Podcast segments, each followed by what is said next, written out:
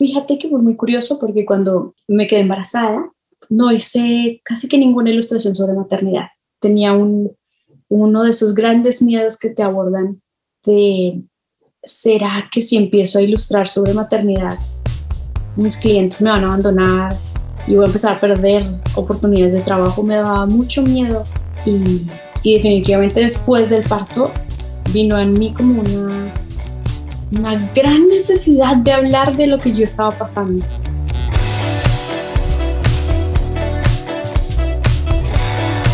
A que no te atreves, un podcast con Tania Chaides para ti que buscas encontrar un sentido distinto a tu vida, inspirarte para crecer y descubrir las respuestas en lo más oscuro de tu ser. Atrévete a explorar esos temas de los que nos da miedo hablar para llevarlos a la luz. Hola, hola, bienvenidas y bienvenidos a Que no te atreves. ¿Alguna vez te dijeron o dijiste, ya se quedó embarazada, ya arruinó su vida o ya metió la pata? Unas frases muy categóricas que hacen referencia a estas maternidades que para muchos no deberían de suceder. Las mujeres enfrentamos muchísimas presiones sociales por quedarnos embarazadas muy jóvenes, por hacerlo cuando ya estamos muy maduritas y hasta por no tener hijos. Hoy nos acompaña María Paula Molina González de Manso, mejor conocida con el seudónimo de María Luna. La ilustradora y diseñadora colombo mexicana nos abre su corazón y se atreve a hablar de su maternidad que la ha inspirado en sus creaciones artísticas, tanto en sus murales, en sus ilustraciones, en sus productos, y con ella celebramos la feminidad, la maternidad y la infancia desde la dulzura y desnudando su alma. Gracias, María Luna, por acompañarnos el día de hoy. Hola Tania, gracias por esta invitación tan linda. Me emociona un montón poder hablar de estos temas tan importantes que no tenemos muchos espacios en cuales dialogarlos desde la dulzura, desde el respeto. Ah, así que gracias por la invitación. Pues me hace muy feliz tenerte a ti, sobre todo porque es un tema que no hemos tratado tanto, ¿no? El de las madres o de la maternidad cuando eres más joven. Y por ahí quiero que empecemos a hablar. ¿Por qué consideras que hay ese estigma de que las madres jóvenes arruinan sus vidas al tener bebés? ¿Y cómo lo viviste tú? Bueno, yo creo que es un estigma que se generó en esa transición histórica de de que las mujeres tuvimos acceso a la educación y al trabajo y toda esa lucha por los derechos y la igualdad de la mujer que estuvo maravillosa, eh, pero que nos hizo como tener una ruptura muy fuerte con la idea de la maternidad, que es entendible, pero que para esta época en la que no todas, pero la mayoría tenemos un acceso libre a la educación eh, y la oportunidad de decidir trabajar, eh, estaría bueno replantearlo y darnos cuenta de que la, realmente los hijos y la maternidad nunca ha sido nuestro enemigo y nunca ha sido un lastre, sino la estructura de la sociedad.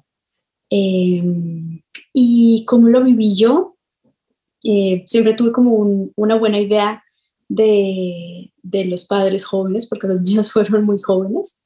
Em, mis padres fueron jóvenes como de adolescentes, em, pero yo siempre tuve la idea de, de si bien no ser madre adolescente, sí ser madre antes de mis 30 y, poder tener un poco esa dinámica tan linda que yo viví en mi infancia. Eh, para las personas como mis papás o mis tíos o mis abuelos eh, o mis jefes, ser madre entre los 25 o 30 años realmente no era escandaloso ni nada que ver, pero por ejemplo para mis amigas, mis contemporáneas, eh, sí es una edad en la que ser madre es considerado un poco un error, eh, un poco una mala noticia. Cuando se los conté a mis amigas, recuerdo que fue recibido como con gestos muy eh, preocupantes, como con, ay, no, y ahora, eh, mientras yo les contaba la noticia como con mucha alegría. Claramente hay una gran diferencia cuando, cuando una es, decide ser madre desde el deseo, porque siento yo que, que se vive diferente. Eh, así que así lo viví yo. Mis contemporáneos sí lo tomaron como, esto es demasiado joven, eh, pero por ejemplo en familia, mis, jefes para ese tiempo que trabajaba, como, como que todavía tenía contacto con jefes de, cuando trabajaba en oficina y así. No era, no era escandaloso, era una edad muy prudente, así que está como esa dualidad de, de generaciones. Eh, pero sea como sea, siento que cuando alguien te cuenta la noticia de que está embarazada o te cuenta la noticia de que no quiere ser madre, es un tema que hay que tratar con mucho tacto, con mucha empatía, con mucho respeto y tratando de no imponerle a esa persona eh, tu, como tu pensamiento sobre, sobre esa decisión, porque es una decisión muy, muy personal. Eh, y fíjate que es que es la historia, que, que como que nos encanta opinar, ¿no? Y, esta historia de, ay, mi hijita, a mí me pasó hace poco, ¿eh? Ay, mi hijita, ¿y para cuándo el novio? ¿Y para cuándo te casas cuando ya tienes el novio? ¿Y para cuándo cuando te casas el primero? ¿Y para cuándo el segundo? ¿Y para cuándo tal? Y tú dices, o sea, qué presión más grande, pero además qué poco empático, porque la gente no sabe si a lo mejor tú no tienes novio porque a lo mejor no te pela el chico que te gusta o porque a lo mejor, eh, yo que sé, has decidido no vivir en pareja o porque a lo mejor si quieres ser mamá y llevas años de tratamiento y cada vez que te preguntan, Recuerda que tienes problemas de infertilidad y es muy doloroso, o simplemente el, invadir ese espacio, ¿no? Yo hace poco estaba en una eh, reunión familiar con mi familia que casi no veo y me decían, ¿y para cuándo el segundo? Pero yo ya es el segundo de mi segunda como parte como mamá, porque yo tengo hijos de 14 y 12 y tengo otro de 2 y me preguntaban, no, no, pero dale un hermanito tal y cual, y yo pensaba como que, ay, me sentí súper invadida, invadida, como, como que, y yo no, no, como crees, pero ya sabes, como la broma, pero que te sientes incómoda. Sí, que no sabes muy bien cómo responder ante esos comentarios y créeme que sí, si uno se casara, tuviera un hijo, otro hijo y completara toda la lista que te preguntan, llegaría a un punto en el que te diría como, ay, se dedicó solo a tener hijos, o ay, se dedicó solamente a casarse y a la casa. Siempre hay un, siempre hay un comentario hiriente o importuno en torno a eso, así que es mejor ser, ser prudente y también uno con el tiempo aprende a poner los límites. Eh, a mí también, yo tengo un hijo, eh, también me preguntan como, ¿y el hermanito? Y a mí me parecía como que era una exageración, como, ay, no puede ser que la gente pregunte eso de verdad. Sí, totalmente. Tienes un hijo, no has pasado el posparto y te están preguntando cuándo viene el segundo. y mi respuesta siempre es, es que Astor, Astor me dijo, Astor es suficiente. Si, si llega otro bebé, eventualmente lo planearé yo con mi esposo, pero Astor en este momento de mi vida es, es suficiente, no necesita un, o yo en este momento siento que no necesito un complemento. Eh, eso es suficiente. Y las personas se quedan así como de, ok. Claro. Así pero... está bien buscar como estructurar una respuesta ante esas situaciones eh, para tratar como de cortarla, porque si no las personas pueden seguir y seguir. Y, es y fíjate, y fíjate cómo es educar sobre todo a las generaciones eh, anteriores a las nuestras y a nosotras mismas, que seguimos de pronto también sin querer haciendo esas preguntas. O sea, no, Tú no le preguntes a tu amiga cuándo va a tener un bebé, o sea, no hagas esa pregunta, por favor, porque tú no sabes por qué está pasando esa amiga, salvo que ella te cuente, oye, fíjate que no he podido tener un bebé y ya llevo tantos años de casada, pero si no... O otro, en fin, pero sí, son, claro. son, preguntas que hay que hacer con, como con mucha empatía y mucho tacto, mucha delicadeza eh, y eso. Y además, no sé si has notado que muchas veces de, quien vienen esas preguntas son de personas que tampoco es que necesariamente estén muy interesadas en ti, ¿sabes? No. entonces eso es lo peor, que es como que, ok, te hago caso y tengo otro hijo porque tú me lo recomiendas, pero alguna vez me vas a ayudar, a cuidarlo. En el posparto, no, no me vas a ayudar a cuidar a mi hijo. Cierto, entonces solo son preguntas que te vienes de pronto a hacer sentir muy incómoda y a lo mejor que te vienen a recordar un momento que, que es complicado, ¿no? Que siempre vemos a las demás personas con los ojos, ¿no? Con nuestros ojos y no podemos ver más allá. Y cuando yo viví casos muy de cerca de, de, familiares muy cercanas que se quedaron embarazadas muy jovencitas, muy, muy jovencitas, y, y era esto, o sea, lo que a mí me decían es, tú no vayas a hacer esto, no seas tonta, porque esta persona ya arruinó su vida. Y yo creo que hasta si es un embarazo no deseado, tú no puedes decir que ya esa persona arruinó su vida por tener un bebé. Lo que puedes decir es, mira, a lo mejor la va a tener un poquito más difícil, ¿no? Pero de ahí a que arruinaste la vida o ve, ve lo que le está pasando, o sea, juzgamos de una manera muy categórica, muy dura. sentencia muy fuerte, es una sentencia muy fuerte y también invalida mucho el valor de esa mujer, como que ya perdió su valor eh, porque ahora es madre y, ya no va a poder tener, en, en el imaginario colectivo ya no va a poder tener un desarrollo educativo, laboral, que totalmente sí es posible, solamente se necesita apoyo de la sociedad, solamente se necesita un poco menos de, de preguntas y sentencias como tan juzgadoras y más bien un poco más de ayuda, como esta persona la va a tener más difícil, va a necesitar más ayuda de la familia, va a necesitar más comprensión de la sociedad, etcétera, etcétera. Eh, pero la sentencia de, de, arruinó su vida es, a mí se me hace una frase muy impactante. Es que sí es muy impactante. ¿Tú piensas que viene desde el miedo, que al final de cuentas cuando decimos este tipo de expresiones sí vienen desde el miedo que nos da? Sí, total, totalmente lo que te decía. Mis papás fueron padres muy jóvenes, mi mamá quedó embarazada a los 16 años. Y ella sí me repetía como esas cosas durante la infancia y adolescencia de, de que tener eh, hijos eh, como siendo una mujer joven era, era arruinar tu vida, era eh, como limitarte, era mm, como dejar atrás los sueños que ibas a tener como mujer, todo lo que habías podido soñar, pero eventualmente cuando uno ve como el panorama grande, ya ahora que, ya las dos somos mujeres adultas y podemos dialogar, realmente cuando uno ve como el gran panorama, más allá de mi existencia, realmente tuvo muchas dificultades para poder desarrollarse como profesional, porque su familia le dio la espalda, porque eh, eventualmente encontró una pareja que, que, ejerció violencia sobre ella y le prohibió estudiar y le prohibió trabajar. Entonces, ahí hay que replantearse si los hijos son los que arruinan, entre comillas, la vida o si es la sociedad que le da la espalda a las madres jóvenes y les hace muy difícil, muy difícil poder desarrollarse como mujeres y profesionales. Y es que fíjate que vivimos en una sociedad en donde pues no tenemos que renunciar las que somos mujeres a tanto, seguimos renunciando a tanto, a pesar de que ha habido avances, seguimos renunciando a demasiado.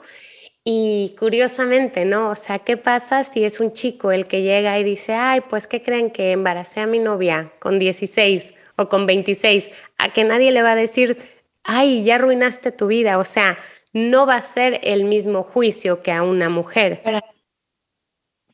No, para nada, no va a ser el mismo, el mismo juicio. Em, dentro de todo, seas padre joven o seas padre en una edad apta, que habría que ver cuál es la edad apta para ser papás. Sí, a ver, hablemos de cuándo es la edad apta, ¿no? Porque si eres muy chavita, es porque estás muy chavita y ya arruinaste tu vida. Si estás como, ponle más mayorcita, tal y cual, eh, bueno, a lo mejor, o sea, ya a los 33 años tu ovulación y tus óvulos, tu producción de óvulos baja, pero tremendamente. Entonces, a lo mejor ya no te vas a poder quedar embarazada tan fácilmente.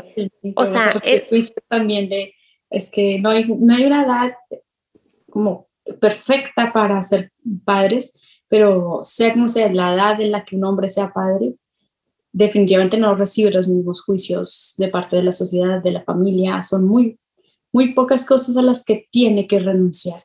Si un hombre eh, decide asumir su paternidad y puede elegir renunciar a algunas cosas, puede elegir renunciar a las reuniones con amigos o qué sé yo, pero tiene la oportunidad de elegir. Son muy pocas veces las que un hombre está obligado a renunciar a algo porque se hizo padre realmente. No se me ocurre una situación en la que estén obligados a renunciar a algo. No, así es. Y fíjate que aquí en la que no te atreves, una de las cosas de las que más hablamos con expertas, con psicólogas, con artistas como tú, que a través de tu arte nos expresas cómo vives la maternidad, la dulzura de la niñez de tu hermoso bebé. Este, hablamos mucho de conciliar y cómo lograr una conciliación real, pues sigue siendo súper mega complicado para todas las que somos mamás y cómo la sociedad no lo sigue haciendo muy, muy, muy difícil y podemos cuestionar todo desde si eres una persona que eres autónoma, que tienes tu empresa propia o si tienes que volver a trabajar dependiendo del país a los 40 días de haber parido o a los cuatro meses o dependiendo de lo que sea, pero cómo toda la sociedad en general te lo pone muy difícil muy complicado. O sea, más bien creo que es en donde tenemos que poner ese acento. Sí, totalmente. Yo también siento eh, que el foco debería ponerse en cómo trata la sociedad a las madres, en lugar de decirle a las mujeres, no seas madre. Ser madre es un error. Eh, no hay que ser madre porque es un impedimento para tu desarrollo como mujer y como profesional, etcétera. Sino poner foco en, en cómo más bien la sociedad trata a las madres, porque las mujeres vamos a seguir siendo madres.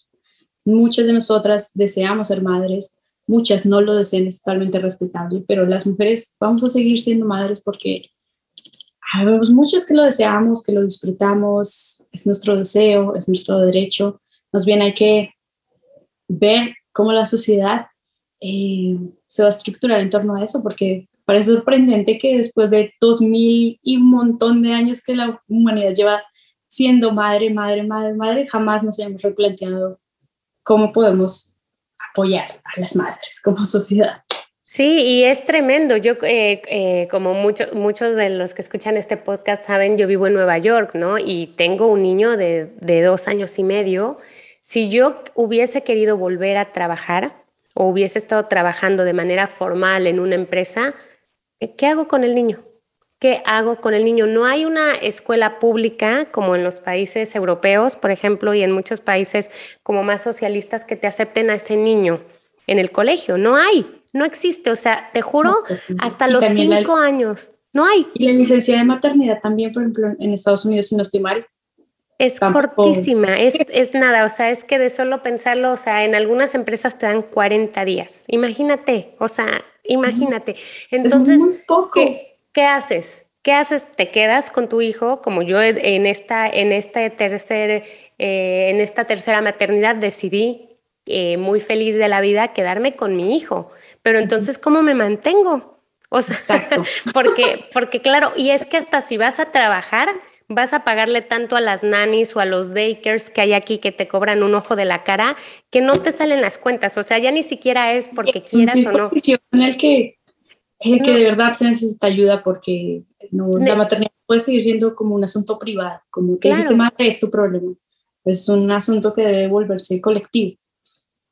Y creo que debemos de hablar más, ¿no? Del tema y de decir, oye, estoy pasando por esto y cómo podemos cambiarlo también como sociedad. O sea, por supuesto que exigiendo al gobierno otro tipo de políticas públicas, pero también cómo podemos hacer la vida de esas mamás más fáciles, porque entonces, eh, ¿qué pasa? Que si me quedo aquí en la casa y que estoy pasándola muy difícil con mi bebé, pero bueno, entonces esperan de mí que yo sea la ama de casa perfecta, que cuando lleguen a mi casa puedan hacer la prueba del algodón y, la pase, porque claro, estoy aquí en mi casa, ¿no? Y no es así. Pero realmente ser madre es hacer mucho. yo también siento que además como de exigirle a los gobiernos esas leyes de protección, realmente se necesita un cambio estructural en la sociedad, como ser empática con tu amiga que acaba de ser madre o con tu amiga que tiene tres niños, ser empático con, tu, con tus empleadas eh, durante el periodo de lactancia, con los permisos para ir a los colegios, a las presentaciones de sus niños, eh, o simplemente preguntarle a tu hermana, a tu tía, a tu sobrina que es madre, si está bien, si necesita algo, si necesita que le eches una mano. no sé, no sé, es que es, yo siento que es una cuestión de empatía, eh, de, de, no castigar a las madres por ser madres, como de no verlo como castigo y tampoco de castigarlas como tú lo decidiste, asúmelo. Claro que lo asumimos, lo asumimos todos los días. Y si la gente pudiera, o sea, si las madres tuviéramos una cámara en nuestras casas y la gente pudiera ver todo lo que asumimos diariamente, yo siento que, que se pondrían más la mano en el corazón y también cambiar la idea de que, de que la maternidad es como un asunto privado y doméstico, realmente es parte de una sociedad, es parte de como de la responsabilidad colectiva y eso es súper difícil de cambiar en en una sociedad que actualmente no quiere, no, no quiere tener nada que ver con, con maternidad y con niños. Sí, y fíjate qué, qué triste, porque entonces si yo te digo, no, pues es que ese papá se quedó cuidando a su hijo, o mira, cuando tú ves que el papá es el que va a llevar al niño a la escuela, o cuando tú ves que el papá es el que va a las juntas del colegio rodeado de 80 mil mamás y un papá que hasta se debe de sentir incómodo porque hay puras mamás y no hay papás, o ese papá que saca al nene al parque o le, que le cambia el pañal, ¿qué decimos de ese papá? ¿Qué decimos de ese papá? Es un superhéroe, es un te ganaste la lotería con ese hombre. Totalmente, y es como que... No, qué horror. Sí, a mí me lo dicen, ¿no? Mi, mi, mi, pareja es bastante corresponsal, mi ex esposo también era bastante corresponsal y, y, es como que no, wow, pero es que él cocina y yo pues también come, o sea, perdón. Claro, o sea, o le cambia el pañal al niño y yo pues sí, yo estuve amamantando todo el día, o sea, como que lo vemos como que, wow, vamos a sorprenderlos, está bien, hay que reconocer el trabajo que hacen, porque es verdad que hay hombres, hay generaciones pasadas, yo no me imagino a mi papá cambiando un pañal, honestamente, además usábamos de tela. No creo que él cambiase un pañal, pero, y si me estoy equivocando, discúlpame papá, él ha hecho otras cosas muy lindas, pero también por eso lo reforzamos como que, wow, es que lo hace increíble Qué bueno que lo hacen, es parte de ser corresponsal y tenemos que también reconocer lo que hacen las mujeres y no decir, ah, pues si tú cambias un pañal, claro, pues te toca cambiar pañales, o sea, a ver, María Luna, ¿cómo te voy a reconocer que cambiaste un pañal si es lo que te toca? estoy destinada estás a hacer eso. Sí, también yo también creo que igual como que es el resultado reflejo de ese, de ese cambio generacional, de esos cambios en, las dinámicas de las familias en las que las mujeres trabajamos, ahora estamos más seguras de levantar nuestra voz, eh, de exigir lo que, lo que merecemos. Entonces también siento que fue como un, un cambio generacional de, del hombre que no hacía nada, o sea, nada más que ir a trabajar eh, y la madre que se quedaba en casa y su, su trabajo doméstico no se consideraba trabajo. Eh, y, y, todas las labores domésticas y los niños eran su, eran su obligación natural, entonces ni, ni para qué reconocerle. Eh, entonces, en ese cambio generacional, como que ver a un papá asumiendo cosas que eran, entre comillas, de la madre, sorprende, sorprende a muchas personas todavía, pero, eh, pero ya poco a poco se va haciendo más, eh, más normal, más aceptado ver ver a un papá asumiendo su paternidad, afortunadamente. Yo también tengo una la asume con, con, mucha responsabilidad y también con mucho amor, no, no, no como un te toca porque yo ya me liberé y etcétera, etcétera, sino que él tiene un gran deseo de ejercer la parte de paternidad y también siento que muchos hombres, no todos, no la mayoría, tienen un deseo de, de ser padres, de poder conectar con sus hijos, de poder sentirse útiles. Claro, no, y yo también está padre que nosotras como mamás dejemos ese espacio en donde ellos puedan ser los que están a cargo, los que conviven, los que educan, los que paternan. Yo creo que eso es súper importante. Y yo quiero preguntarte, haciendo referencia a una hermosa, bueno, tus, tus ilustraciones son maravillosas, pero esta me encantó porque es de una mujer con su bebito en brazos frente al espejo que dice, no seré la misma nunca más seré mejor. Y me encantó porque yo creo que es algo que nos pasa mucho a las mamás, que queremos ser mejor para nuestros hijos. Sí, totalmente. Esa ilustración habla como de la, de la metamorfosis que atravesamos las mujeres cuando somos madres. Eh, a mí me pasó, soy mamá primeriza, solo tengo un niño, eh, que para mí todo era supremamente nuevo. Y, y tenía esta idea de, recuperarme del posparto y, volver a ser la misma, como me recupero y le agarro la onda y ya voy a volver a ser yo, como si, como si hubiera dejado de ser yo durante el proceso de, del parto y del posparto. Y afortunadamente, con la ayuda de la familia, tuve tiempos de descanso en el posparto y de mucha reflexión. Eh, pensé que, que, realmente cómo puede uno volver a ser la misma persona después de haber parido, después de haber sido madre, realmente uno no, no vuelve a ser la misma. yo, yo siento que durante la vida uno mantiene su esencia, pero evoluciona, esa esencia de evolución. Eh, y esa ilustración la hice para recordarme a mí, pues a todas las que estuviesen pasando por lo mismo, que realmente uno no, no vuelve a ser la misma. Y está bien soltar la idea como aferrante de, quiero volver a ser la misma de 23 años que era. Eh, y, aceptar que no voy a volver a ser la misma, pero eh, tener confianza en que voy a ser mejor, en que la maternidad te pone en situaciones, te da muchas oportunidades de crecimiento personal. Te pone muy a prueba la paciencia, te pone muy a prueba la humildad, el ego, te pone muy a prueba lo que creías que era importante en la vida. Entonces, tengo la convicción de, que, de que uno no vuelve a ser la misma, pero definitivamente se vuelve una mejor versión totalmente. Y lo aplaudo, lo aplaudo totalmente. Yo creo que yo agregaría que te, te vuelve resiliente la maternidad también. Totalmente, sí. Ser mamá es un gran sinónimo de ser resiliente. Sí, es que lo somos las mamás. Las mamás, gracias a nuestros hijos, en gran parte nos volvemos mujeres mucho más resilientes. Y quiero preguntarte, volviendo a la parte de tus ilustraciones, muchas de tus ilustraciones están desnudas, o semidesnudas, y no solo físicamente, también se atreven, porque aquí hablamos de atreverse, a desnudar su alma. Y creo que es así como más conectas tú con muchas mamás, ¿no?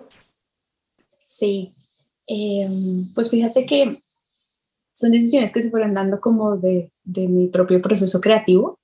Eh, siempre, antes de ser madre, también siempre tuve una, una gran obsesión con ilustrar mujeres, con ilustrar el universo femenino, eh, antes de la maternidad hablaba de muchos otros aspectos que me, que me abordaban como mujer.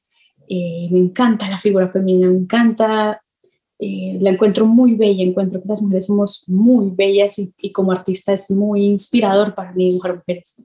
Y la desnudez se me fue dando muy, es algo muy natural para mí.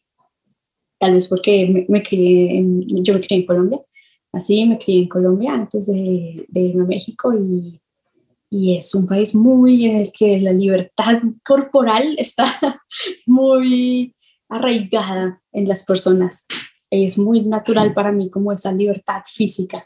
Y, y durante el embarazo y el posparto que lo viví en México con este calor, para mí la maternidad era, era estar en traje de baño, era estar en shorts, era estar observando mi pancita desnuda, y el posparto igual también, vivir un posparto durante temporada de calor. Entonces para mí la desnudez en, en las ilustraciones es lo más natural y el piel a piel con tu bebé eh, y, y, se puede relacionando mucho con como con esa desnudez del corazón, con esa desnudez y sinceridad del alma, de, hablar genuinamente de, de, cómo se vive la maternidad con sombras y luces sin, sin llevarla a ninguna de las dos como a, como a supremamente romantizar la maternidad y tampoco como, como satanizarla o, verla como un castigo. Es que lo dices muy bien, con todas sus luces y sus sombras, y algo que me encanta de tu trabajo es que no hay un juicio. Yo creo que es súper importante no enjuiciarlo. Y de ahí esta pregunta, ¿no? Eh, ¿Qué fue lo que te llevó a querer dibujar la maternidad y la infancia desde ese punto de vista tan dulce, pero muy importante, sin caer en este positivismo tóxico que tampoco nos ayuda a las madres ni a ningún ser humano? Em, fíjate que fue muy curioso porque cuando me quedé embarazada, eh, no hice casi que ninguna ilustración sobre maternidad.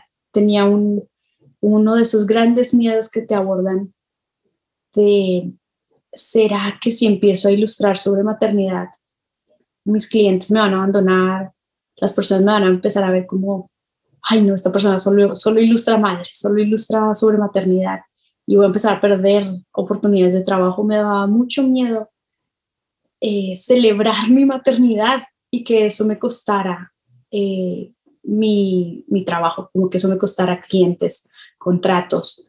Me daba un gran miedo entonces lo evité durante el embarazo y recuerdo que ya en la las últimas semanas hice alguna ilustración sobre, sobre maternidad, era una ilustración sobre, no, no, por favor, no proyectes tus miedos en mi embarazo, sobre lo, eh, iba de los comentarios negativos que uno recibe cuando está embarazada, y tuvo una gran acogida y tuve la oportunidad de conectar con muchas mujeres que, que están sintiendo lo mismo que yo. Entonces empecé como a hacer unas cuantas ilustraciones de maternidad, en el posparto que descansé, poder, me, me, sentaba como a dibujar en el iPad y, y, definitivamente después del parto vino en mí como una, una gran necesidad de hablar de lo que yo estaba pasando. No, mm, como artista no podía solamente meter esa gran urgencia emocional en un cajón y qué bueno que no lo hice porque eh, mi revolución de la maternidad revolucionó totalmente mi manera de ver el arte, mi manera de ver cómo el arte trata a las mujeres, a las madres, eh, de ver que el arte necesita madres que hablen sobre eso, como que las mujeres necesitamos estar representadas en el arte en todas nuestras facetas, eh, así que así empezó. Al inicio fue un gran rechazo de mi parte porque me daba miedo que afectara mi trabajo y el plot twist fue que fue una gran bendición y hoy soy una persona muy feliz ilustrando proyectos editoriales, comerciales, en fin, en torno a, a esto que me apasiona en este momento de la vida, que es la maternidad. Wow, qué hermoso. Te agradezco tanto, María Luna, por contarnos esa parte como tan privada tuya, porque es verdad, hay muchas cosas que nos dan miedo, pero a veces ese miedo tan cañón es justamente el que nos lleva a encontrar como ese verdadero talento, ¿no? Con el que llegaste y por el que yo de verdad aplaudo muchísimo tu trabajo porque eh, de muchas maneras tú estás reivindicando a las mujeres y a las mamás y efectivamente, como bien lo, lo anotas, es algo que necesitamos mucho más. Y fíjate, además a través de tus redes sociales también reivindicas ese cuerpo que no es perfecto dentro de los cánones de belleza que seguimos teniendo como sociedad tan pues tan reprimente, ¿no? Eh, reivindicas ese cuerpo con tus estrías. Alguna vez escribiste tu panza con diástasis y aguadita. Y como tú, sí, y, cuál es el mensaje que quieres dar al mostrarte ante tus miles de seguidores tal y como eres? Fíjate que, eh, fíjate que son cosas que no comparto pensando en las otras personas. Genuinamente me alegra mucho que a otras personas les lleguen, pero no son cosas que comparto pensando en, cómo van a afectar a, otros o queriendo dar un mensaje específico para otros, sino muy a manera de diario, muy a manera de yo necesito dejar esto escrito y en foto para, para cuando yo vuelva a sentirme mal con mi cuerpo, ven, ven, venir y leer este post y ver que mi yo de hace dos meses estaba muy feliz con su cuerpo y se sintió bella ese día y sintió que no necesitaba tratamientos médicos ni cirugías. es, la verdad es que son posts que comparto de manera muy visceral y muy honesta, que no tienen detrás ninguna estrategia de marketing ni, ni ningún qué pensar a la gente, eh, sino, sino que vienen muy, muy espontáneos, muy espontáneos, tal vez porque soy Géminis, soy muy comunicativa. Y eso es lo que justamente necesitamos, porque yo estoy harta, de hecho cada vez dejo de seguir más cuentas en, en redes sociales en las que utilizan excesivamente el uso del filtro. Hay veces que te juro, yo voy a hacer un live y digo, ay, la verdad no estaría mal que me pusiera un filtrito yo también, porque ayer no dormí, porque Mateo se levantó 80 veces en la noche, pero me rehuso a hacerlo eh, por toda esta historia de que hay que mostrarse como una es y hay que amarse como una es, con todo y el conflicto que a veces eso nos, nos genera a nosotras mismas. O sea, porque sí, hay un conflicto. Yo honestamente desde que tuve a Mateo no me he vuelto a poner un bikini, creo. O sea, he estado con traje de baño porque ahí tal, y sigo peleando con, con mi aceptación y con amarme. Es una pelea interna y que la gente ni te voltea a ver, probablemente eres tú más, o sí te voltea a ver. Pero sí es este ejercicio de dejar, dejar de, de seguir todas esas cuentas de mujeres perfectas, de cuerpo de revista, de que no nos hacen bien. Y por eso me gustan mucho tus ilustraciones, porque sí veo en esas ilustraciones reflejadas a mujeres reales. Sí, para mí es, es muy importante, siempre ha sido muy importante en mi obra, antes y después de la maternidad, reflejar cuerpos eh, diversos. Para mí es muy importante la diversidad eh, de tamaños, de etnias, de orígenes. Eh, es algo que me apasiona mucho, que hace parte mucho de, mi, de mis conceptos como artista, que, que, mi obra no represente solo un tipo de mujer, sino que pueda abarcar distintas, las mayor cantidad de, de diversidades que pueda. y sí, también es es cierto que esto, este ejercicio del amor propio no es, tampoco es un camino color rosa. Uno tiene unas grandes luchas internas, pero qué bien se siente cuando, cuando logras ganar alguna de esas batallas y, y sentirte bien y poder defenderte de, de, tus propios pensamientos negativos o de los comentarios ajenos. Eh, y es necesario justamente, ya que consumimos mucho contenido como en Instagram y en redes sociales, es súper importante depurar y curar lo que vemos, como hacer una gran curaduría del contenido que consumimos, eh, porque definitivamente puede afectar nuestra salud mental, nuestra percepción del mundo. Eh, así que sí, es una invitación a, ser eh, muy cuidadosos y, hacer una, una curaduría de, lo que vemos en, en redes sociales de lo que vemos, de lo que escuchamos, de qué alimentamos, ¿no? Nuestra cabecita. Yo ahora con Emi y con José Luis, que tienen 14 y 12, lo hablamos mucho, ¿no? O sea, ¿qué estás viendo? O sea, ¿qué es lo que, con qué te estás inspirando? Porque finalmente esos pensamientos que, con los que te estás sintonizando, pues justamente te estás sintonizando con eso. Entonces, sí hay que buscar más contenido que nos haga bien. Yo creo que se sienta bonito, ¿no? Sí, totalmente. Totalmente de acuerdo. Y tienes una gran comunidad de redes sociales. Este, ¿Cuáles han sido así como los comentarios más lindos que has recibido después de, de que muestras este trabajo tan, tan real, tan crudo, pero tan dulce? La verdad es que sí, es una comunidad muy bonita, muy bonita. es una comunidad en la que hay casi que cero comentarios violentos, negativos. Es un espacio en el que me gusta que las personas se sientan seguras, eh, que se sienta la empatía, eh, y, he logrado eso gracias a mujeres maravillosas que han decidido seguir mi trabajo. Eh, recibo comentarios muy bonitos, eh, pero yo siento que los que más, más me alegran el día son esas ocasiones en las que las mujeres me dicen como que esa ilustración o esa fotografía les dio cierto alivio o les dio cierta paz, como wow, gracias por esta ilustración, venía con esta gran carga emocional y, y ver esta ilustración y, y replantearme cómo, cómo vivir el cansancio o cómo verme frente al espejo o, o, que debo pedir ayuda y no está mal. Eh, pensar, la idea de pensar que una obra de arte, una pintura, una ilustración puede llegar a generar una acción real en la vida real de alguien, para mí es, siente, me sobrepasa, es, es muy inspirador para mí. Totalmente. Y para los que todavía no te siguen hablando de las redes sociales, en, en, redes sociales, en Instagram, ¿cómo te encuentran?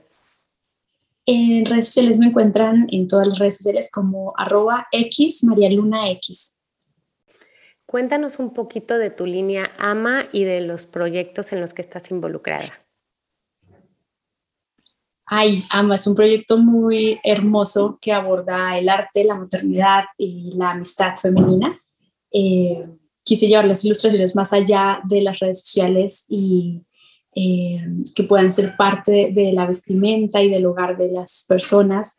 Así que son líneas que están buscando crear prendas de vestir que puedan acomodarse a todos los tipos de cuerpo a todas las tallas, a todos los eh, climas. Estamos en una gran investigación porque era una prenda que puedes usar en invierno, que puedes usar en calor, que puedes usar si eres talla triple XL, que puedes usar si eres talla XS, eh, y que cada colección aborde una historia, una historia en torno a las mujeres, a lo que nos atraviesa como mujeres o a lo que nos atraviesa como madres o como amigas. Así que es un proyecto que están haciendo desde hace poco y que les invito a conocer. Me encanta, me encanta totalmente. Ahora quiero que me digas si pudiese cerrar este podcast como con una conclusión final, ¿qué sería? ¿Qué es, ¿Cuál sería tu, tu resumen de esta plática?